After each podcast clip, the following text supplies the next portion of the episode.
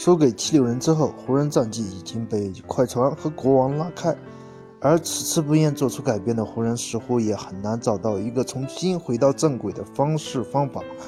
这足以看上去交易的风波已经造成了很大的重创。然而，更让湖人揪心的情况已经出现。根据美国记者报道，如果绿军能够得到戴维斯，那么原本可能离开凯尔特人的。欧文将会留下来，这也意味着湖人今年两大目标或联手成为劲敌，而球队的状态每况愈下，也让不少的媒体认为，即使到了夏天，湖人依然有可能面临无路可走的情况。根据记者报道，虽然欧文改变了此前表态愿意续约凯尔特人的想法。但是这并不意味着他将要离开。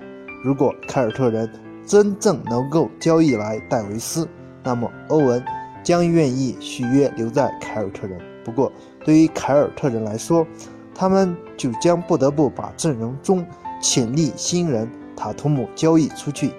现如今的凯尔特人出现了各自为战的情况，欧文并无法将年轻人。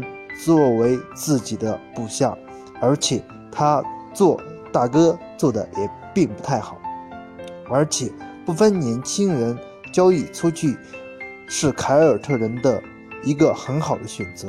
对于湖人来说，这将无疑是一个极其负面的消息。而湖人的篮球运营总裁魔术师约翰逊在首度面对媒体时也回应了这个问题。魔术师先是在此前与鹈鹕交易中做出了回应。魔术师直言，鹈鹕在交易谈判上没有任何诚意，而他也认为鹈鹕这样的做法对于湖人的年轻人有着不少的影响。同样的，媒体的推波助澜让湖人的年轻人面对的巨大的心理挑战。那么，湖人今年夏天到底如何引援？魔术师约翰逊表示，交易失败并不会改变他们今年夏天的计划，因为今年夏天将有不少优秀的自由球员，而湖人的目标就是得到其中一个，所以湖人还会将夺冠作为他们的首要目标。你认为呢？